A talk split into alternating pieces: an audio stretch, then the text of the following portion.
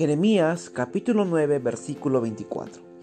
Mas alabes en esto el que se hubiera de alabar, en entenderme y conocerme, que yo soy Jehová, que hago misericordia, juicio y justicia en la tierra, porque estas cosas quiero, dice Jehová. A través del profeta Jeremías podemos conocer lo que Dios desea acerca de su pueblo. Dios no desea que su pueblo se alabe o se sienta eh, suficiente o contento en lo que haya podido lograr, en sus sueños, en sus metas, en sus objetivos, en las posesiones que haya podido adquirir durante su vida, en los logros que ha hecho, en las buenas obras que hacen. No, lo que Dios desea es que su pueblo se pueda alabar, sentirse orgulloso de algo y es de entender y conocer al Dios de las Escrituras. Y es interesante porque nosotros podemos saber que entendemos y conocemos a Dios de las Escrituras no por un acto nuestro, sino porque Él se dio a conocer, porque Él se manifestó a través de Jesucristo, porque a través de su palabra se puede revelar a las personas que hay a nuestro alrededor.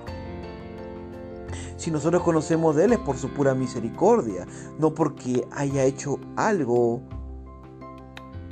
o porque sea una buena persona. No, al contrario, la escritura dice que no hay justo ni aun uno, todos éramos malos, todos éramos entregados al pecado y pese a esa situación, Dios tiene misericordia y se da a conocer. Ahora lo que Dios manda acá es que su pueblo pueda sentirse realmente orgullosos en conocer a Dios puede sentirse contento en entenderlo y conocerlo. Y acá hay dos cosas muy interesantes. Cuando hablábamos de entender, se refiere a un conocimiento que se puede adquirir a través de las escrituras. No un conocimiento a través de las experiencias, olvidémonos de eso, sino un conocimiento a través de las escrituras. Pero no solamente queda ahí, sino también la escritura dice en este pasaje, en conocerme. Y este conocer implica una relación íntima, una relación personal, una relación que trasciende. Una relación que tuvo el Padre con Jesucristo. Una relación a la cual el Padre nos invita a ser partícipes. Y esto es posible solamente por lo que Cristo hizo en la cruz del Calvario. Este Dios de las Escrituras se ha dado a conocer. Y este Dios de las Escrituras quiere que tú y yo lo conozcamos a Él.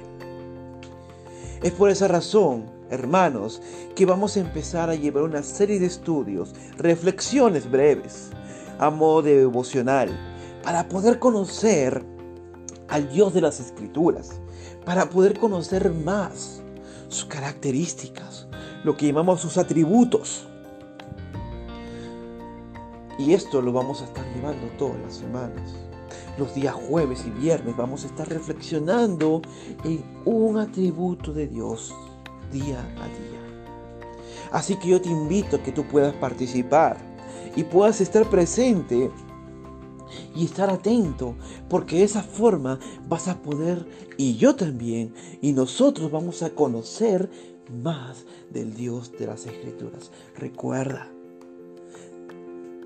que Dios quiere que nosotros lo entendamos y lo conozcamos.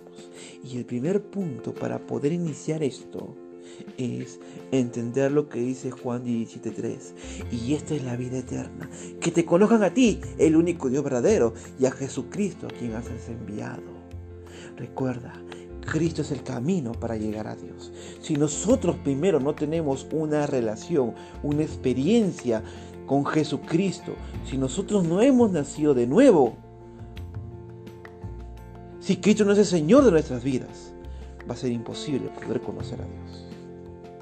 Así que si tú que nos escuchas todavía no has venido a Cristo, yo te invito a que lo hagas el Señor de tu vida, a que puedas aprender de Él, conocer de Él más y más.